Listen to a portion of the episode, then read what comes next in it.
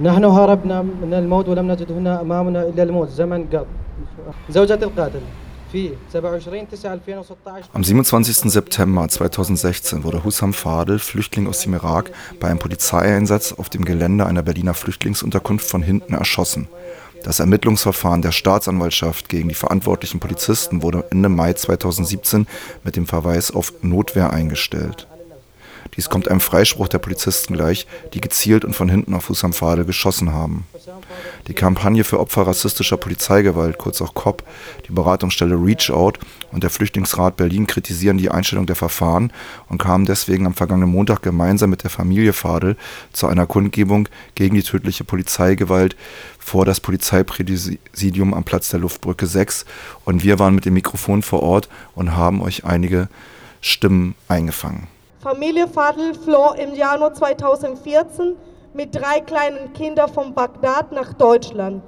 Auf ihrer Flucht über, übers Mittelmeer und entlang der Balkanroute erlebten sie, was viele Geflüchteten zustoßt. Hunger, Angst, Ungewissheit, Demütigungen, Behördenwillkür. Endlich in Berlin ankommen, hofften sie auf Sicherheit und die Möglichkeit, ein neues Leben aufzubauen. Die Familie würde in eine Notunterkunft für Flüchtlinge der Traglufthalle im Stadtteil Moabit, den sogenannten Ballon, untergebracht. Sie versuchten in Deutschland Fuß zu fassen und trotz der fürchte, fürchterlichen Umstände im Lager die Strapazen und Demütigungen der Flucht zu vergessen. Doch am 27.09.2016 würde die kleine Tochter der Familie Fadl von einem anderen Bewohner im direkten Umfeld der Notunterkunft sexuell missbraucht. Der mittlerweile verurteilte Täter wurde bei der Tat vom Bekannten der Familie überführt und sofort dem Sicherheitspersonal der Unterkunft übergeben. Nach Recherchen von Cobb und Richard berichten damals Anwesende, dass sich an dem sonnigen Septembertag viele Bewohnerinnen des Lagers draußen vor der Halle aufhielten und sich die Tat zwar schnell rumgesprochen hatte, jedoch trotz allgemeiner Aufregung keiner an Selbstjustiz dachte oder sich dem Täter näherte. Allen war klar, dass dieser nun vor Sicherheitspersonal und Polizei behandelt würde. Dahin hatten die unmittelbaren Zeugen des Missbrauchs den Mann schließlich eigenhändig übergeben. Zeuginnen berichten auch, dass die von Sicherheitspersonal alarmierte Polizei mit mehr als 30 Beamtinnen anrückte, das Gelände umstellte und alle Menschen bleiben mussten, wo sie sind. Niemand dürfte rein oder rausgehen. Vor Ort würde der Missbrauchsfall aufgenommen, der Täter und die beiden Zeugen gefragt. Die Polizei führte den Täter ab, brachte ihn zu einem Polizeiauto, schloss die Türen hinter den der Täter sicher saß. Dann fielen Schüsse. Fakt ist, drei Polizeibeamte schossen auf Husam Fadl, den unbewaffneten Vater des missbrauchten Mädchens, als dieser sich dem Täter zu nähern versucht haben soll. Eine Kugel traf ihn tödlich von hinten. Husam Fadl stirbt noch am selben Tag im Krankenhaus. Er würde im Alter von 29 Jahren vom Berliner Polizeibeamten von hinten erschossen. Er hinterlässt eine Frau und drei Kinder. Die Version der Polizei. Husam Fadl sei mit einem Messer auf den Täter losgegangen. Diese Geschichte ermöglicht den Schützen zu behaupten, sie hätten aus Notwehr geschossen und bedingt gleichzeitig das rassistische Stereotyp des aggressiven, stets mit einem Messer bewaffneten Arabers, der nach Rache und Selbstjustiz sind. Später tauchte ein Küchenmesser als Beweismittel auf, das die Geschichte der Schützen untermauern soll.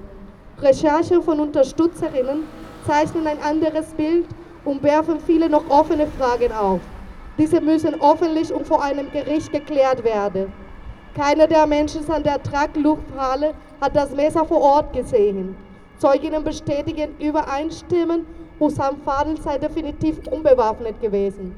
Wir fragen, warum haben die Polizisten geschossen? Wen wollten sie schützen? Ihre Kollegen, in deren Richtung sie feuerten? Den Täter, der bereits gesichert im Auto saß? Welche Gefahr stellte Husam Fadl für wen dar? Wir fordern lückenlose Aufklärung der Erschießung von Husam Fadl, Anklageerhebung der Staatsanwaltschaft und ein Strafverfahren gegen die Polizeibeamten, die auf Hussam Fadel geschossen haben. Die sofortige Suspendierung der beschuldigten Polizisten. رتبته ووظيفته رتبة نقيب يحلم بها كل إنسان كنا ما محتاجين شيء عايشين أحلى عيشة Circa 70 Menschen waren dem Aufruf gefolgt und kamen an den Platz der Luftbrücke vor das ehemalige Flughafenportal. Dort fand die Kundgebung statt. Es war natürlich auch Polizei dort zu sehen. Ziemlich unberührt schienen die Beamtinnen von dem, was sie dort hörten, zu sein. Aber sie hielten sich dezent im Hintergrund. Es waren auch etliche Vertreterinnen der Presse da. Im Folgenden hören wir einen Ausschnitt aus einem Beitrag, den die Ehefrau des ermordeten Hussam Fadel gehalten hat. Hier werden zwei Sachen besonders deutlich. A, ihr Mann hatte überhaupt keine Absichten, Selbstjustiz zu üben. Das ist völlig an den Haaren herbeigezogen. Und B, er hatte auch berufliche Qualifikation, das nicht zu tun. Er ist nämlich aus dem Irak geflüchtet, weil er Polizist war und mit dem Leben bedroht war. Die Berliner Polizei hat letztendlich einen Kollegen erschossen. Nachdem die Lage im Irak bedrohlicher wurde, verließen wir den Irak gen Türkei. Er musste sein angesehenes Amt als Polizeibeamter aufgeben. Er war im Irak etwa vergleichbar einem Polizeihauptkommissar. Uns hat nichts gefehlt. Wir haben das beste Leben mit ihm genossen. Die kritischen Zustände zwangen uns jedoch dazu, unsere Heimat zu verlassen. Wir waren schutzbedürftig. Meine Kinder und ich waren zwar in Sicherheit, es ging aber in erster Linie um ihn. Als Polizeibeamter war er persönlich immensen Bedrohungen und großen Gefahren ausgesetzt. Wir lebten anderthalb Jahre in der Türkei. Dort hatten wir es anfangs gut, zwar ohne Unterstützung der türkischen Regierung, aber er arbeitete und war auf Hilfe anderer nicht angewiesen.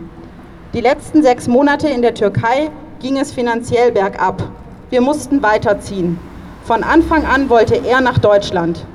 Aber nach den ganzen Strapazen auf der Balkanroute fühlten wir uns schutz- und obdachlos. Wir erlebten viele Qualen, viel Kälte. Wir waren insgesamt viereinhalb Monate unterwegs.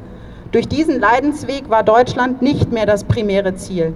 Österreich oder ein anderes Land waren für uns genauso gut. Hauptsache zur Ruhe kommen und dort ankommen. Wir haben es Mitte 2016 nach Deutschland geschafft. Wir dachten, wir kommen endlich zur Ruhe und leben uns langsam ein. Wir sind in einem Land, in dem Menschenrechte respektiert werden und Kinder eine Zukunft haben. Davon kann ich aus heutiger Sicht nur sagen, leider weit gefehlt. Nicht in meinem schlimmsten Albtraum hätte ich im Irak gedacht, die Qualen zu erleben, die uns hier widerfahren sind. Der Mensch, wegen dem wir den Irak verließen, ist derselbe Mensch, den wir verloren haben. قتلوا زوجي بدون سبب زوجي ما عمل شيء يسيء للشرطة ليش اطلقوا النار عليه ليش وأنا كلاجئة وأمثل اللاجئين وأطلب بمعاقبة الشرطة اللي قتلت زوجي وأطلب بحق زوجي ولازم يتعاقبون أنا مود ما حد يعيش اللي عشته أني ولا مرة تعيش اللي عشته أني ولا طفل يعيشون اللي عاشاه أطفالي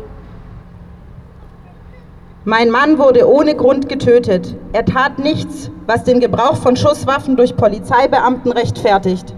Ich als Geflüchtete verlange für mich und für andere Geflüchtete, dass die beschuldigten Polizisten zur Rechenschaft gezogen werden, damit keine andere Familie dieses schreckliche Schicksal erleben muss. سؤالي للدولة الألمانية وللمدعي العام اللي أقفل قضية زوجي شنو كان رد فعله إذا كان زوجي لاجئ مو لاجئ إذا كان زوجي ألماني مو لاجئ شنو كان رد فعله شنو Ich frage den deutschen Staat und die Berliner Staatsanwaltschaft, was wäre, wenn mein Ehemann ein deutscher Staatsbürger wäre? Was wäre, wenn er kein Flüchtling wäre? Soweit ein Teil der Rede der Partnerin von Hussam Fadel.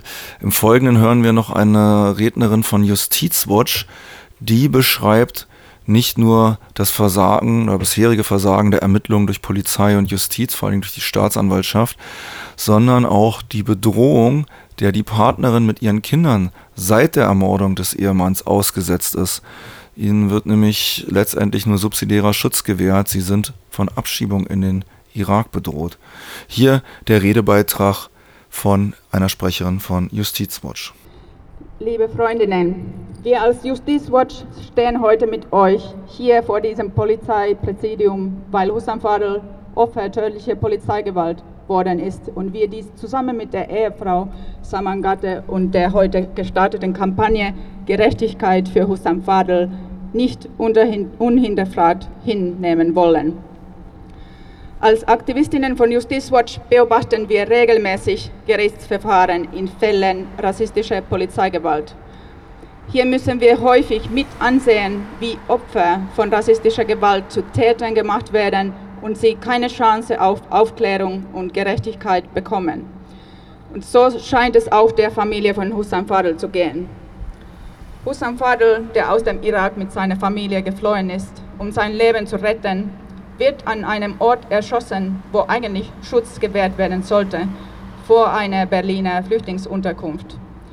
Er wird von Repräsentanten des deutschen Staates erschossen, die gerufen werden, um Sicherheit zu gewährleisten. Die Polizisten sind am Ort, weil Hussein Fadels Tochter durch einen anderen Heimbewohner sexualisierte Gewalt erleben musste. Doch anstatt die vermeintlich fehlende Sicherheit äh, wiederherzustellen, erschießen der, drei der gerufenen Polizistinnen Hussam Fadl, und zwar von hinten. Anschließend wird Hussam Fadl als gefährlicher Angreifer dargestellt, um die tödlichen Schüsse der Polizei zu legitimieren. Hier wird das rassistische Stereotyp von arabischen Männern, die Selbstjustiz Justiz üben, bedient. Mit einem Küchenmesser bewaffnet soll er in die Richtung des Angreifers seiner Tochter gelaufen sein. Dieses Küchenmesser haben aber nur die Polizisten gesehen. Das Opfer von Polizeigewalt im Nachhinein zu Täter gemacht werden, hat in Deutschland Tradition. Ebenfalls Tradition hat die fehlende Aufklärung und Vertuschung von Polizeigewalt. Das kennen wir von der Ermordung Uri Jallos und vielen weiteren Fällen. In Hussam Fadels Fall wird vorschnell und unglaubwürdig von Notwehr gesprochen. Das Verfahren gegen die Polizisten wurde bereits eingestellt. Ein Gerichtsprozess gegen die Täter, die Polizisten, soll offenbar nicht stattfinden. Damit werden ausschließlich die Aussagen der Polizei als glaubwürdig gewertet. Die Augenzeugenberichte der anwesenden Bewohnerinnen widersprechen der Version der Polizei maßgeblich. Diese Aussagen werden aber nicht berücksichtigt. Warum? Weil es Aussagen sind, die dem rassistischen Stereotyp des gefährlichen Arabers widersprechen und von Menschen kommen, die selbst potenziell von gesellschaftlichen, behördlichen und polizeilichem Rassismus betroffen sind. Gerade deshalb braucht es ein Verfahren, in dem die Aussagen der Polizisten zur vermeintlichen Gefährlichkeit Hussam Fadels kritisch hinterfragt werden. Hinzu kommt noch, dass Samangate und ihren Kindern kurz nach der Erschießung Hussam Fadels mit Abschiebung gedroht wurde. Sie erhielten zwar nur einen subsidiären Schutz für drei Jahre, aber das heißt auch, dass es weiterhin zu einer Abschiebeandrohung kommen kann, wenn die deutschen Behörden irgendwann die Sicherheitslage im Irak als unbedenklich einstufen. Damit wird der Familie nicht einmal die Sicherheit eines unbefristeten Bleiberechts in Deutschland zugestanden, obwohl sie ihren Ehemann und Vater durch die deutsche Polizei verloren haben. Als Justizwatch unterstützen wir daher die Forderungen der Familie von Hussam Fadl deren Freundinnen und der Kampagne Gerechtigkeit für Hussam Fadl.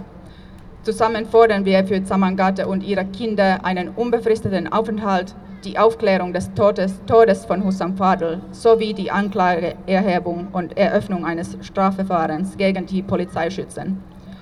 Es kann nicht sein, dass durch die Einstellung des Verfahrens verhindert wird, dass kritische Fragen gestellt werden und der Fall aus dem Blickfeld der Öffentlichkeit verschwindet. Allerdings zeigt unsere Erfahrung auch, dass die bloße Durchführung eines gerichtlichen Verfahrens keine Garantie für Aufklärung und Gerechtigkeit ist. Des, deshalb muss der Druck von uns allen aufrechterhalten werden. Die Debatte um Polizeigewalt und Rassismus muss auch außerhalb der Gerichte geführt werden, damit die Gesellschaft solche Taten klarer verurteilt und so auch der Druck auf die Justiz verstärkt wird.